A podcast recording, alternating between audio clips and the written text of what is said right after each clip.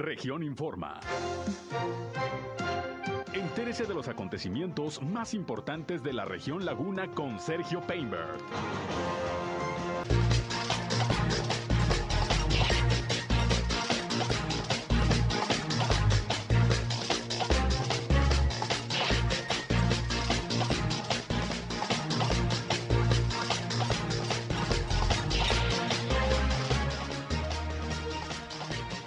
Continúa la recuperación económica en materia de turismo en Coahuila, asegura la titular del área en el estado. Hablando del turismo, el teleférico y el puerto Noa se preparan para la gran afluencia que seguramente se tendrá en Semana Santa. Por otra parte, continúan los operativos de las autoridades de tránsito para evitar accidentes por eh, conductores manejando bajo los influjos del alcohol. Anoche fueron detenidos 10 conductores. Esto es algo de lo más importante, de lo más relevante que le tengo de noticias, de información aquí en esta segunda emisión de Región Informa. Gracias por estar con nosotros. Yo soy Sergio Peinbert, usted ya me conoce. Hoy es ya viernes, gracias a Dios es viernes, el último tirón de la semana. Y aquí estamos listos como siempre para informarles y en espera de su comunicación. Quédense con nosotros. Vamos a las noticias. El clima.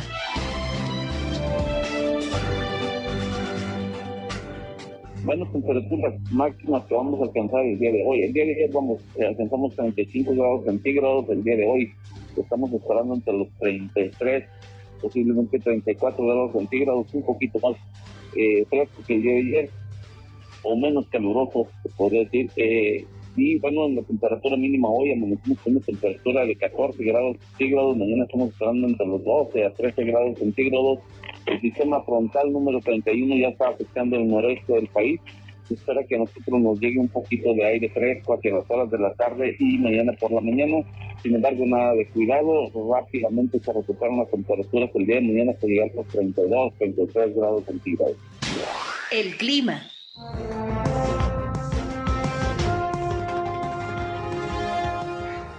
Bien, ahí está el reporte del Servicio Meteorológico de la Comisión Nacional del Agua, como todos los días con José Abad Calderón, que le agradezco siempre su participación y que nos esté informando.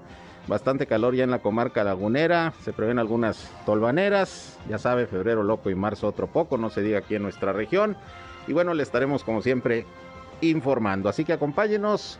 Les recuerdo que como siempre en este espacio, además de informarles, queremos que entren en contacto con nosotros, particularmente si tienen algún... Eh, reporte, hay algún problema en su comunidad, en su calle, en su colonia, en su ejido, requieren la atención de alguna autoridad, pues aquí estamos como siempre listos para atenderles. En este espacio en particular de mediodía queremos ser un enlace entre ustedes y las autoridades para que los problemas precisamente donde usted habita se puedan resolver. 871-713-8867, nuestra línea telefónica. A sus órdenes nos pueden llamar o nos pueden mandar mensajes de WhatsApp. Igualmente estamos en redes sociales y medios digitales. Ya saben que nos encuentran en Facebook y en Instagram en región 103. Eh, 103.5 Laguna. Ahí estamos a sus órdenes. También estamos transmitiendo en vivo y en directo por Facebook Live. Un saludo a quienes ya nos siguen a través de esta red social. Y a mí me encuentran en Sergio Peinber Noticias, en Facebook, en Twitter, en YouTube, en Instagram y en sergiopeinber.com, mi portal web de información que les invito a visitar. Ahí estamos como siempre listos para informarles. Y también están nuestros enlaces para que nos escuchen en nuestras transmisiones de radio. Y sin más, sin más, vámonos a lo más importante de las noticias.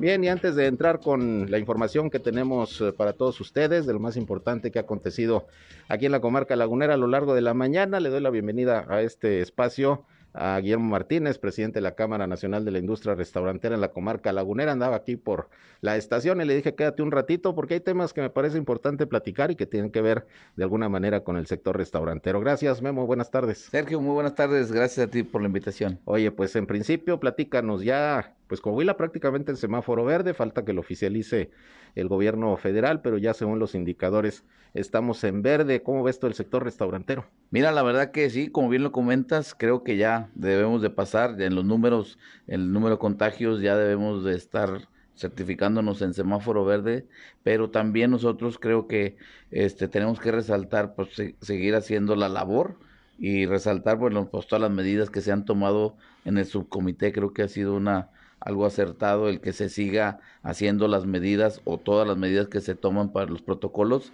Creo que cuando hicimos el reforzamiento, cuando estuvieron, estuvimos en enero, que la verdad que pues fue algo que nos tomó de sorpresa el que se incrementara tanto, más, más que en los tiempos que estaba lo más álgido de la pandemia y creo que los protocolos pues siguen siguen siendo una medida muy necesaria.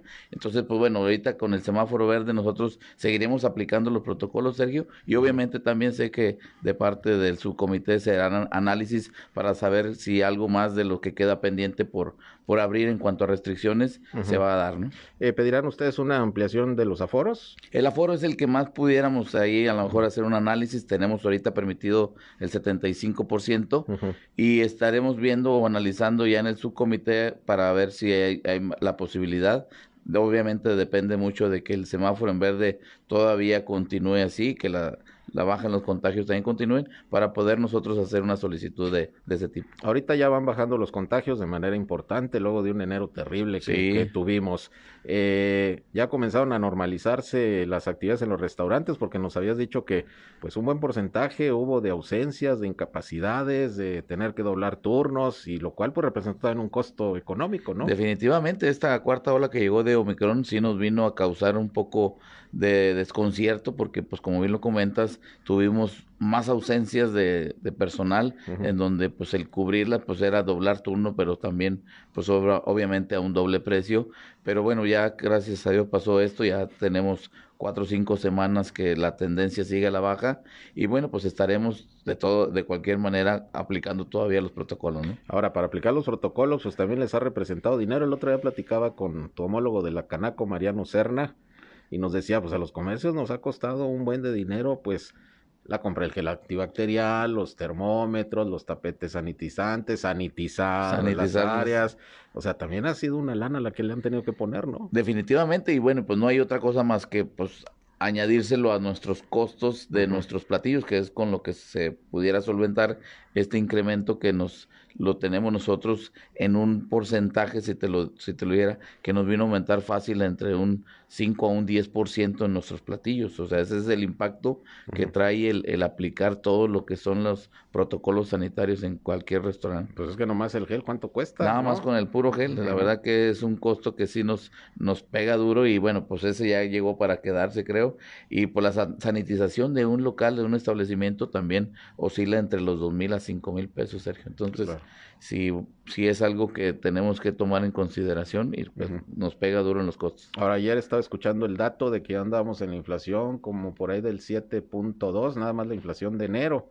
Eh, y sigue el aumento en los costos. Ahorita estoy viendo aquí la nota de que la tortilla también ya subiendo de precio, el limón andaba por las nubes, pues eso también les está impactando, ¿no? Sí, definitivamente que la otra vez hacíamos un análisis y, y hacíamos una dinámica en el que pues quien mejor sabe de, de lo, del aumento es las amas de casa, porque pues bueno, si hacían antes su, su mandado o hacían antes su canasta básica de con mil pesos, ahorita con esos mil pesos no les alcanza ni para surtir el 50%. Entonces, de esa manera es como se ha visto el impacto. Nosotros, yo lo he externado y he manifestado que nosotros, a diferencia de cómo cierra el año que dicen que la inflación fue del 7.5, nosotros en la inflación real que traemos, cuando menos del gremio restaurantero, anda sobre arriba del 15%. Es lo que nos ha impactado a nosotros. Sí, porque se saca un promedio de muchos productos Exactamente. la inflación, pero resulta que muchos de esos productos que son muchos de los que ustedes utilizan de alimentos, pues se fueron al van, ligados muy, muy de la mano. Pues nada más, pues si aumenta el gas, nos aumenta a todos. Pero también, bueno, en el tema de frutas y verduras hemos tenido unos impactos muy fuertes. Y si nos, nos vamos al tema también de desechables, porque pues también van y, no los toman en cuenta, pero nosotros sí los manejamos. O sea, son muchas cosas. El transporte que también nos impacta directamente cuando tenemos un servicio que nos hace nuestro proveedor, siempre nos dice, oye, pues yo aumentó el combustible, te vamos a tener que aumentar el servicio a domicilio de cuando son pues los diferentes proveedores, claro. Y ahorita que mencionas el precio del gas, pues está este conflicto ya desde ayer entre Rusia y Ucrania y hemos pedido algunas opiniones de dirigentes empresariales y pues hay temor del impacto económico que esto pudiera tener, entre otras cosas, pues obviamente eh, las bolsas, las paridades cambiarias, pero también hay un tema que es el de los energéticos y en particular preocupa el gas. Eh, ¿Cómo la ven ustedes? Pues mira, la verdad que sí es un tema que a nivel mundial se está viendo que puede causar varias complicaciones por precisamente por donde está ubicado el conflicto que, que se habla mucho de, de, que se quieren posicionar de los las reservas de gas que son ricos en ese en ese sentido. Y pues obviamente al, al siempre haber este tipo de conflictos Sergio creo que siempre repercute en todas las naciones, ¿no? Entonces, y eso pues obviamente siempre causa un cambio en las bolsas de valores y obviamente si se llega a encarecer este tipo de insumos, pues obviamente también lo que vas a desencadenar es en una alza en este en este pues el, lo que es el gas que es muy muy necesario no hablaba el presidente de que iban a, a echar a andar diferentes sistemas como las hidroeléctricas. Claro. Pero bueno, sería una muy buena opción, pero pues lo primero sería es el tener el abasto nosotros para que no nos cause un impacto en el alza de este consumo. Así es, pues vamos a esperar a ver cómo se ponen las cosas. Tú no eres el vocero, pero fuiste y además eres miembro del grupo empresarial de La Laguna. Se reunieron por ahí con el secretario de Desarrollo Social, Manolo Jiménez, y según lo que se comunicó, pues van a establecer algunos mecanismos de coordinación para apoyar a población vulnerable. ¿De qué se trata eso, eh, Memo? Mira, la verdad es que, bueno, estuvimos con, con esta reunión, como bien lo comentas, con, con el ingeniero Manolo Jiménez, el, de, de desarrollo social. social en el Estado, y en el que nos estuvo platicando un poco de cuál es el sistema que, que llevan a cabo por parte del gobierno del Estado, y en el cual pues, a nosotros como cámaras de, de, entrada ya tenemos ciertos programas en los que pues tratamos de ver el apoyo siempre para la las gentes más vulnerables o de escasos recursos y en las que, bueno, él estuvo muy atento a escuchar también, hay programas, por ejemplo, de, diferentes cámaras este, amigas que ya tienen programas muy interesantes y que para el gobierno también les llama mucho la atención porque pues son son este procesos o son este medidas que toman ellos. Te hablo expusimos, expuso ahí un colega, Carlos González, de lo que han hecho de Canacintra. ellos, de Canacintra, lo que han hecho ellos en el tema de llevar internet a colonias de bajos recursos en plazas y donde ha tenido un impacto muy favorable y que donde pues se puede replicar y nosotros digo como cámaras amigas o cámaras colegas queremos también de alguna manera ver cómo sumarnos y bueno y este en ese tipo de, de eventos también el secretario de desarrollo social pues le interesó mucho también y también queremos ver cómo hacemos sinergia para de alguna manera nosotros desde la iniciativa privada poder apoyar y poder ayudar para llevar beneficios a la gente más vulnerable. Claro. finalmente te pregunto, Memo, pues ya se está acabando febrero, ya ya va pasando la cuesta de enero. Definitivamente. porque mucho se fue hasta febrero. Ha cambiado, fíjate, Sergio, porque sí, enero, como bien lo comentábamos ahorita. Fue duro, ¿no? Fue muy duro porque se juntaron muchas cosas. Primero que nada fueron los contagios. Segundo, también el clima creo que se vino mucho más fuerte en diciembre que, en diciembre. Pero también, bueno, pues siempre hay que ver el lado positivo. Nos dejó trabajar los contagios, no llegaron en diciembre, que fueron ventas muy buenas para todo el gremio. Y bueno, y ahora en febrero, que ya ha cambiado el clima y ha cambiado en cuanto a contagios, también la gente eso lo ha visto y eso le ha dado confianza y también ya vemos poco a poco cómo nuestros agremiados y cómo los restaurantes han tenido ya más visitantes de, de comensales. Pues poco a poco, ¿no? Se va dando ya la recuperación. Definitivamente vamos bien. Ya Muy bien. Memo, pues gracias que te quedaste un ratito aquí con nosotros. Importante conocer tu punto de vista sobre todo esto que está en los ojos del mundo, lo que está ocurriendo allá en Ucrania y los temores que hay de los impactos económicos que en diversos eh, sectores y circunstancias se pueden presentar a nivel global y que pues México no estamos exentos. Es un tema muy importante a, que lo puedan definir, que cese al, al fuego, ¿no? Eso sería... Pues ya, hoy en la mañana informaba que pues ya dijo Vladimir Putin que está dispuesto a dialogar. Que, que, que, bueno, vamos platicando, dice, después de que ya dio el golpe, ¿verdad? Esperemos. Pero, ojalá. Esperemos que esto sí pare lo más pronto que se pueda. Así es. Y hablando del tema, precisamente mi compañero Víctor Barrón, eh, precisamente platicó con el vocero del Grupo Empresarial de La Laguna, con tu compañero Jesús de la Garza, que dio, también su opinión sobre este asunto de pues, la preocupación que hay en el sector empresarial sobre la situación de la invasión de Rusia a Ucrania. Vamos a escuchar lo que dijo Jesús de la Garza, vocero del Grupo Empresarial de La Laguna. Sin duda es algo lamentable el que estemos viviendo actos de este tipo Eh, siempre vamos a velar por el diálogo y, las posturas pacíficas. Y sin duda, cualquier acto o repercusión que, se tenga en ámbito, en ámbito internacional, sin duda se va a reflejar en ciertos aspectos económicos quizás en el incremento de, energías o quizás en, en la recepción de ciertos insumos en las cadenas productivas de ciertas industrias o a, a su vez también en el producto terminado que se manda a esa zona. Entonces, realmente es algo algo que sí ocupa a todas las personas y va de nuestra parte pues buscaríamos que, que la solución pacífica llegue lo antes posible. Digo, es algo delicado, vamos a estar muy atentos a los mercados internacionales y, sin duda es algo es algo preocupante para todos los habitantes que estamos viviendo estas situaciones bélicas.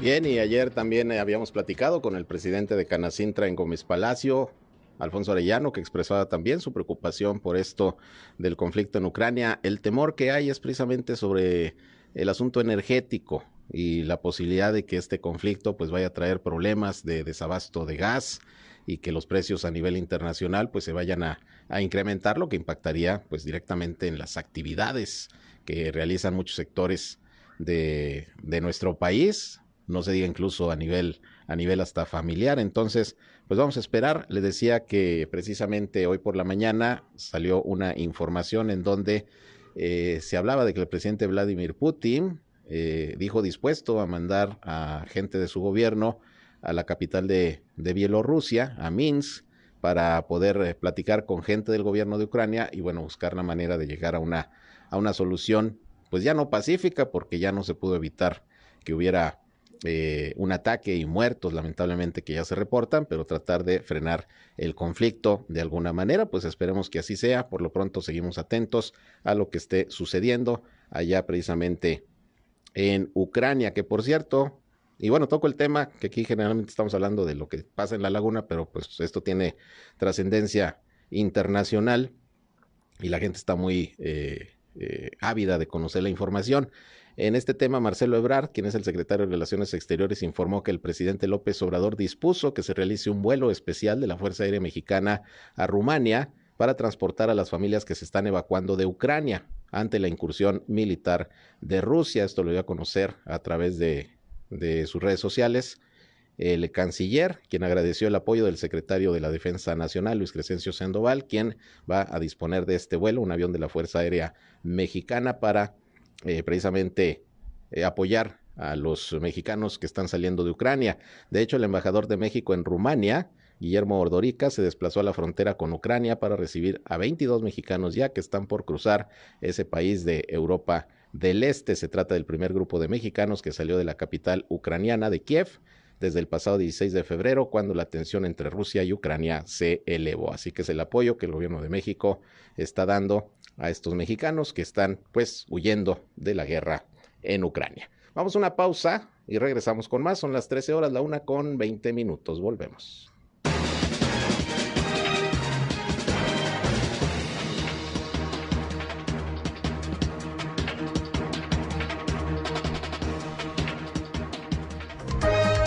Región Informa.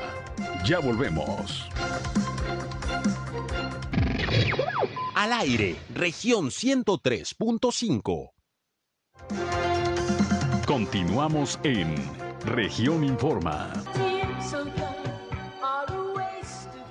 Bien, regresamos, son las 13 horas, la una con 26 minutos. Vámonos con más información. Déjeme, le doy a conocer los reportes que ya tenemos aquí de las autoridades de salud, sobre todo de Durango, sobre la situación del COVID-19.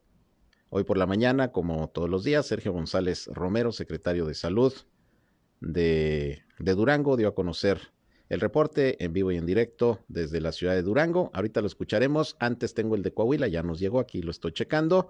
Y bueno, pues siguen a la baja los contagios. Ayer se reportaron poco más de 140, hoy son menos, afortunadamente, solo 102. Una baja importante, por eso ya Coahuila está pues en condiciones de semáforo verde cuando menos de manera momentánea, falta que esto lo certifique el gobierno federal, la Secretaría de Salud Nacional, pero 102 casos son los que hoy se reportan en Coahuila, luego de que pues en el mes de enero, en los tiempos más fuertes de contagios por el eh, COVID, la variante Omicron, llegamos a tener en Coahuila hasta 1.700 eh, contagios diarios. 102 se reportan y nada más 8 defunciones, también hay una disminución ahí. Lamentable cualquier defunción, pero sí van como quiera ya reduciéndose. Las defunciones ocurrieron en Matamoros, en Piedras Negras, en Saltillo y también aquí en la ciudad de Torreón fueron tres decesos, incluso de gente joven, ¿eh? una mujer de 43 años, un hombre de 44, murieron de COVID. De estos eh, nuevos casos, 28 corresponden a la ciudad de Saltillo, Torreón con 20 casos en segundo lugar, luego Monclova con 17, de otros puntos de la laguna aparecen los municipios de San Pedro con cuatro casos más y Francisco y Madero con uno. Ya con estos datos, con estas cifras, está llegando Coahuila a 145.819 casos positivos de virus SARS-CoV-2 y son ya 8.670 los decesos. El número de hospitalizados también bajó un poquito respecto al reporte de ayer. Hay 76 pacientes entre casos sospechosos y confirmados, de los cuales 27 son de Saltillo, 21 de Torreón, 13 de Monclova, hay 7 en San Juan de Sabina, 5 en Piedras Negras y 3 en Acuña. En estos momentos, como le digo, y según los reportes de la Secretaría de Salud, de manera temporal ya está Coahuila en semáforo en verde, que era de lo que platicábamos hace unos momentos aquí con Guillermo Martínez de la Cámara de Restaurantes, que dice, bueno, pues ojalá que con el semáforo verde haya la posibilidad de incrementar los aforos en espacios públicos como son los restaurantes. Así las cosas. En Coahuila sigue la vacunación, le recuerdo, y se lo machaco todos los días para que no se le vaya a pasar. Se está vacunando a los adultos de 30 a 39 años en el Hospital General, en el Centro Comunitario de Peñoles, en la Unidad Deportiva Torreón, ahí en el Gimnasio Auditorio y también en el Bosque Urbano, pero sigue la vacunación también en el Hospital General para los rezagados que no se han puesto ni una vacuna pueden seguir acudiendo. Va a estar hasta el fin de mes. Hay este módulo de vacunación para rezagados y también para los de 40 a 49 que van a recibir el refuerzo. En todas las sedes ahorita nada más es peatonal la modalidad. Entonces, para que no lo echen saco roto y vayan a vacunarse. Hoy se estuvo vacunando también en la Cámara de Comercio de Torreón a los de 30 a 39 la vacuna de refuerzo, este organismo empresarial, pues colaborando con las autoridades en estas fases de vacunación. Así que, pues están las dosis disponibles. Todo está en que usted quiera y se proteja contra el COVID-19. No que le dé el contagio, pero sí cuando menos que tenga enfermedad grave, hospitalizarse o fallecer. Eso es lo que evita la vacuna. Bien, vamos a escuchar ahora sí el reporte de Durango con Sergio González Romero, secretario de Salud. Así los números allá en aquella entidad del COVID al día de hoy. Son 65.042 casos con 3.338 defunciones. Hoy reportamos 100 casos, 55 mujeres y 45 hombres y una defunción. El municipio de Durango sigue más afectado con 68, Gómez con 21, Lerdo con 8 y con 1 Canatlán, Mapimí y Nuevo Ideal. La defunción se originó en Santa Clara. En las barras horizontales vemos que Durango ya son 35.588 y Gómez Palacio 13.431 y Lerdo 3.166.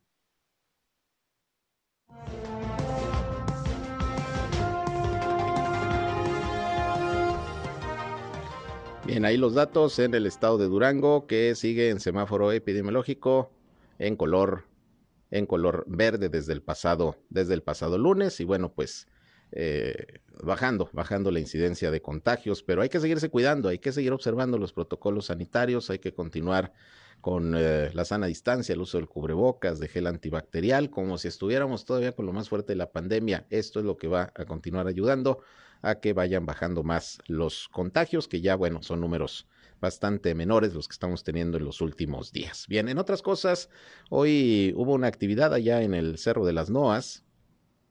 Se puso en marcha la séptima rodada BMW y bueno, ahí estuvo presente la secretaria de Turismo del gobierno del estado de Coahuila, Susana Ramos, quien, bueno, dice que con estas actividades, estos eventos, que ya pues la pandemia lo está permitiendo cada vez de manera más abierta y más constante, pues se trata de fortalecer la actividad turística precisamente en nuestra entidad sector muy golpeado, usted sabe, por la pandemia, el turístico, pero bueno, poco a poco ya, ya viene una recuperación. Vamos a escuchar lo que dijo Azucena Ramos en el marco de este evento, allá en el Cristo de las Noas, en el Cerro de las Noas. Ahí estuvo mi compañero Víctor Barrón cubriendo la información. Esto dijo la funcionaria.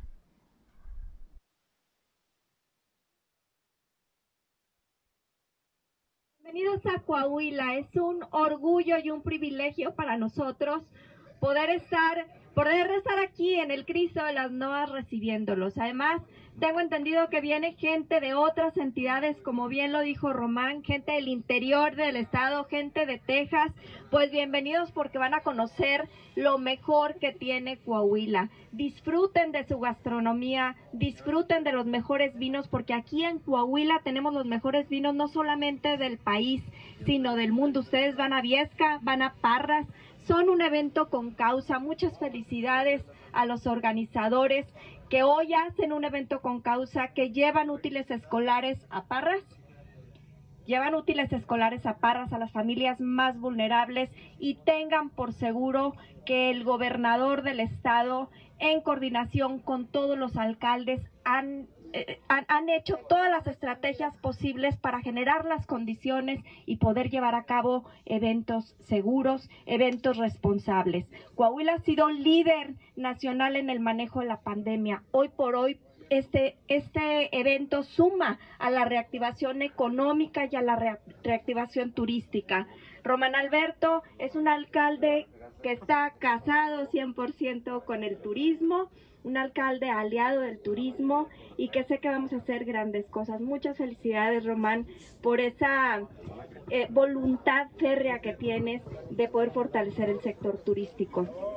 Un sector, un sector que genera derrama económica, que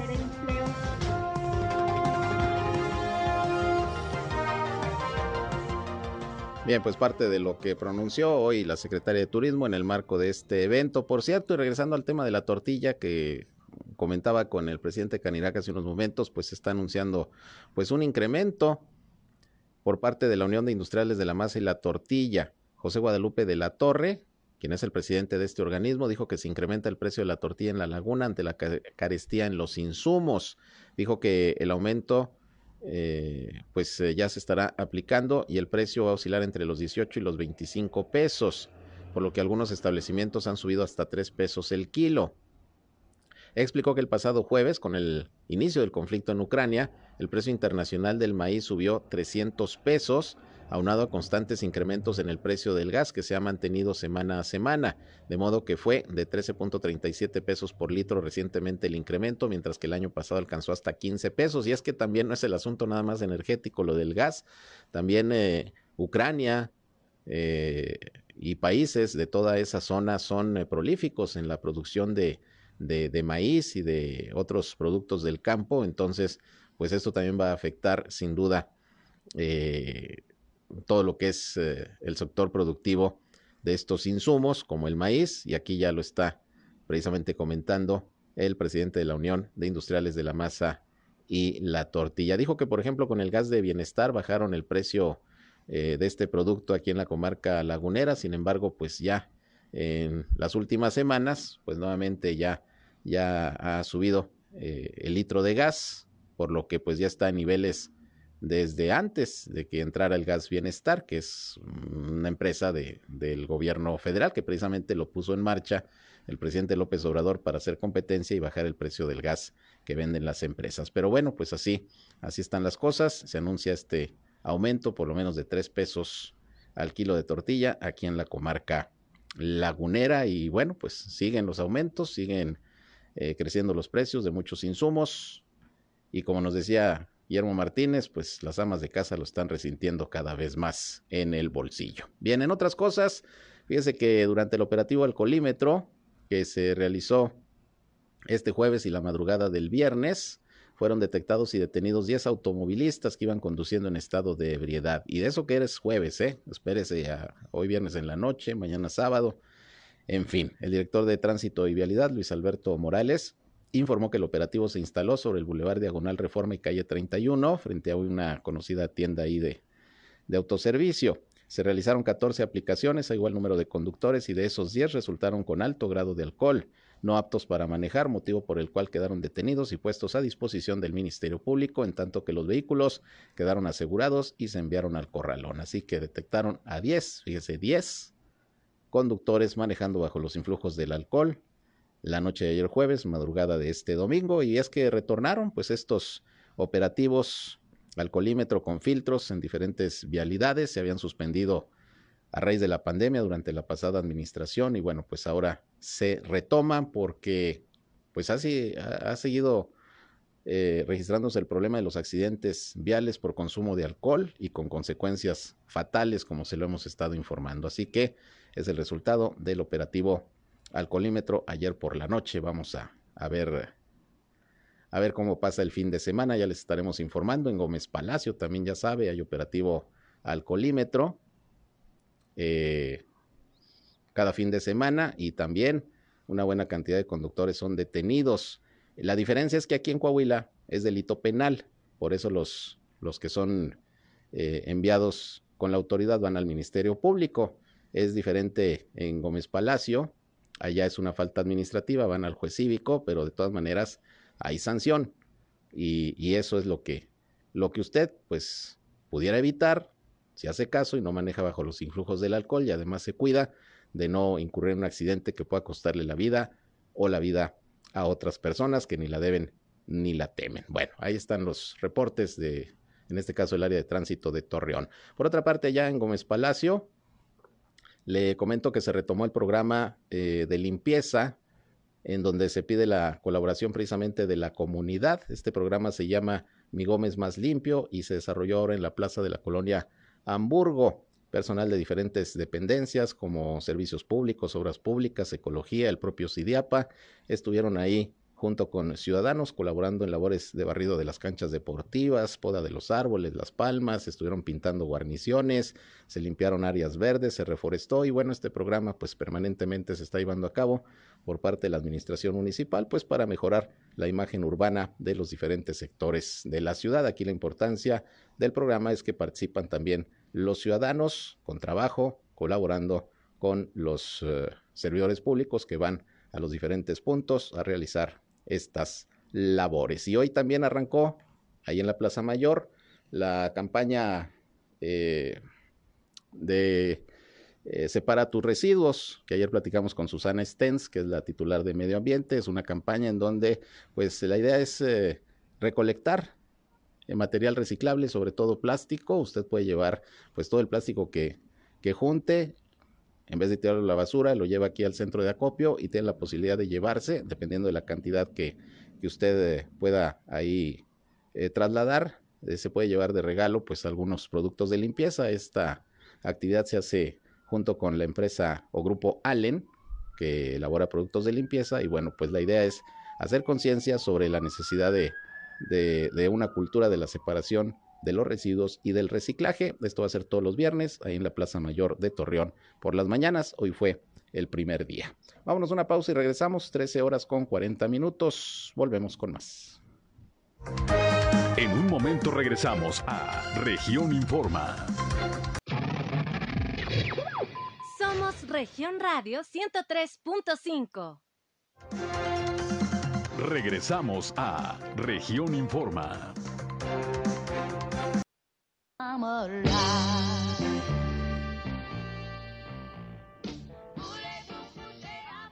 Bien, regresamos, 13 horas ya, la una con 46 minutos. Y en otra información le comento que Marcos Amarripa, director del Consejo Cívico de las Instituciones Laguna, nos acaba de compartir lo que es eh, el análisis de incidencia delictiva del mes de enero del 2022 aquí en la comarca lagunera. Como usted recordará, hace unos días presentó el reporte anual 2021 de la incidencia delictiva en la zona metropolitana de La Laguna, todo lo que fue el año pasado, donde destacó pues eh, el hecho de que los delitos relacionados con la violencia familiar, los eh, delitos de agresión hacia las mujeres, feminicidios, pues fueron lo que más aumentó el año pasado, más que ni los robos, los asaltos, en términos de porcentaje fue más eh, el número de denuncias y por tanto de delitos que se presentaron de violencia familiar y violencia contra las mujeres.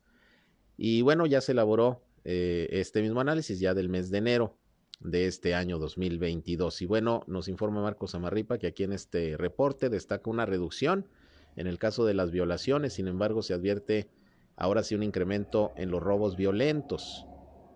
Y bueno, hay que recordar que a inicios de este año pues hubo en enero tres feminicidios, casi, casi en un periodo de 15 días, como se los informamos, entonces también preocupa, pero bueno, en enero eh, lo que se revela en este reporte es que aumentaron los robos violentos.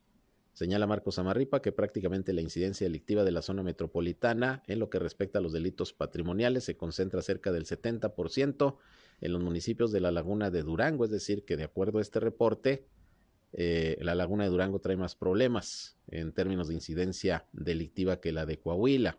Además, algunos datos sobre la creciente violencia en el estado de Zacatecas y el riesgo geográfico que implica para Coahuila y Durango también se analiza en este reporte, que si usted lo quiere eh, ver, lo quiere observar, lo quiere analizar, pues está ahí en las redes sociales y en la página del Consejo Cívico de las Instituciones Laguna. Ya platicaremos más a fondo con Marcos Samarripa sobre este reporte de incidencia delictiva del mes de enero, pero sí en términos muy concretos es lo principal que señala esta, esta información, este análisis sobre el tema de la seguridad aquí en la laguna. Ya platicaremos con él para que nos dé detalles más, más a fondo. Eh, hace unos momentos hubo sesión de cabildo hoy aquí en, en la presidencia municipal de Torreón y fíjese que hizo algunas declaraciones el alcalde Román Alberto Cepeda respecto al tema de irregularidades que se han encontrado, sobre todo en el CIMAS y en algunas cuentas de la pasada administración que encabezó Jorge Cermeño Infante.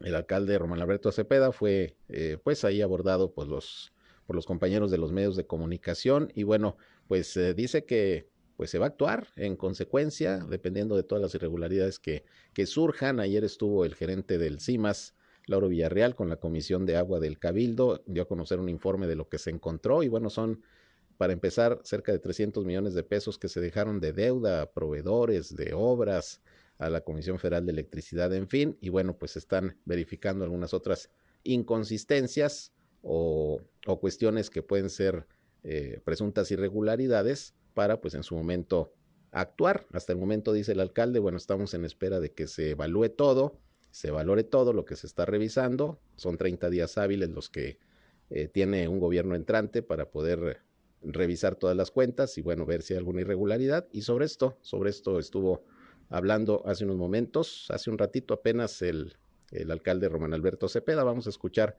lo que le preguntaron los compañeros de los medios y lo que respondió sobre este asunto. Es un órgano colegial en el que se respeta la, la postura de todos y cada uno de ellos. Sí. Nosotros tenemos la nuestra, bueno, digo, yo, yo, lo, yo, como junto con la fracción parlamentaria a la que yo pertenezco, opinamos, tengo mi opinión muy clara y en ese sentido, bueno, ya lo saben ustedes. ¿no? Este, yo creo que en los más de 20 años que tiene de carrera la ha demostrado ser. Ellos tienen una postura diferente porque están poniendo un tema de colores que lo entiendo, lo respeto, pero mi postura es clara. Dejaron pasivos por más de 240 millones de pesos y cuentas vencidas por 800 millones de pesos. Tiene 226 ¿sí? 226 observaciones con un valor de 540 millones de pesos solamente en el 2018, 19 y 20. ¿Qué se va a hacer al respecto? Lo que proceda jurídicamente.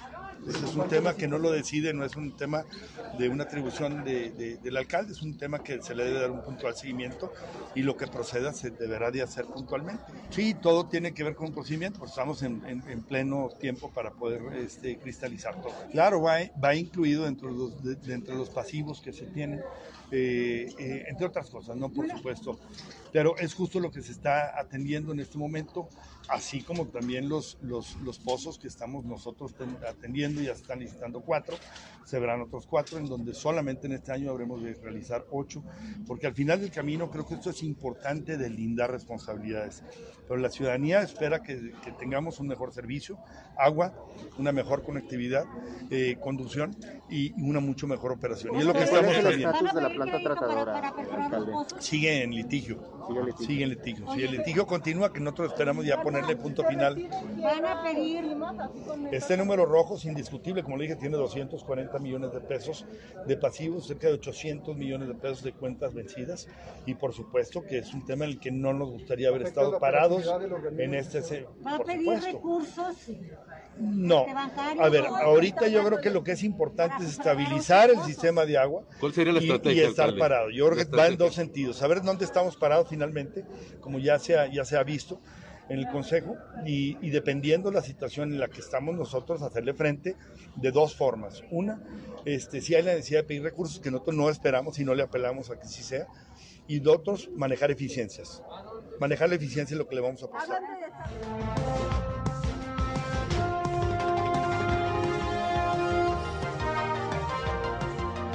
Bien, ahí lo que comentó hace unos momentos, hace un ratito antes de iniciar este espacio, el alcalde de Torreón, Román Alberto Cepeda, sobre el tema de CIMAS y las cuentas que se han encontrado y que ayer dio puntual información al respecto.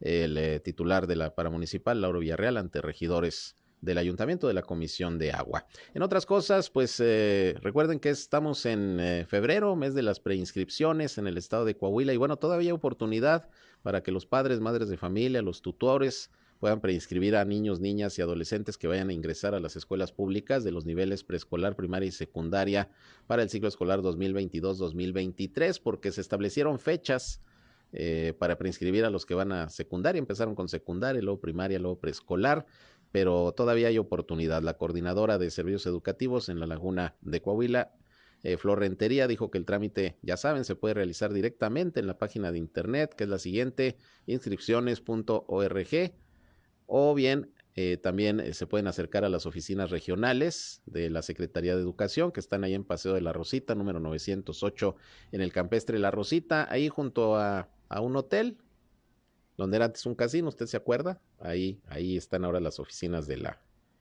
de la Secretaría de Educación. Una vez que culmine este proceso, dice la funcionaria, será a partir del 3 de mayo que estará disponible la página de internet de inscripciones, la escuela asignada a cada alumno y para el mes de junio de este mismo año ya el director o la directora de cada escuela va a sostener una reunión con los padres y madres de familia para informar de la inscripción y las indicaciones para el inicio del ciclo escolar. Es importante que preinscriba a sus hijos porque la principal ventaja es que aseguran el lugar, pero lo aseguran generalmente en la escuela que pongan en primer lugar de opción. Le salen tres o cuatro opciones eh, de escuelas y usted puede poner, bueno, yo quiero que mi hijo mi hija vaya a esta escuela y cuando hay preinscripción generalmente ahí se quedan.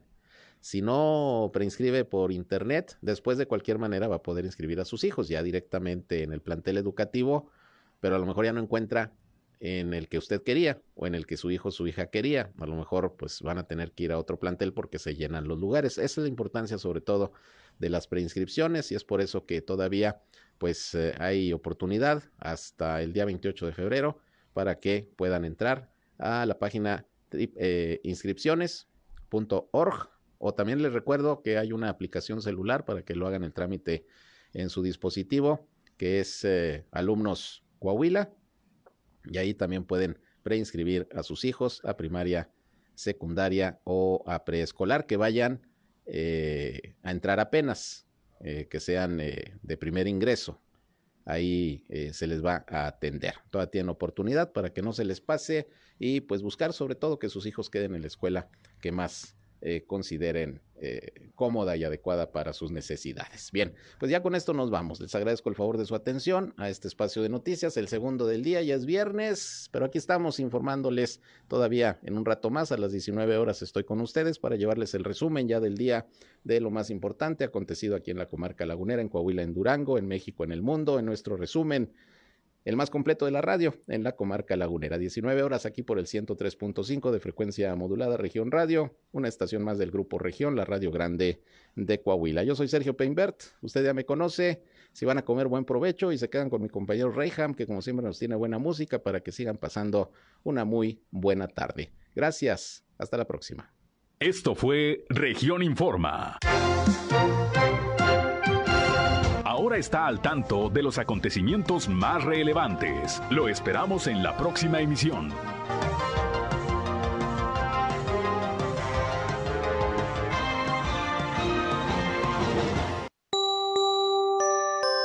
Somos Región Radio.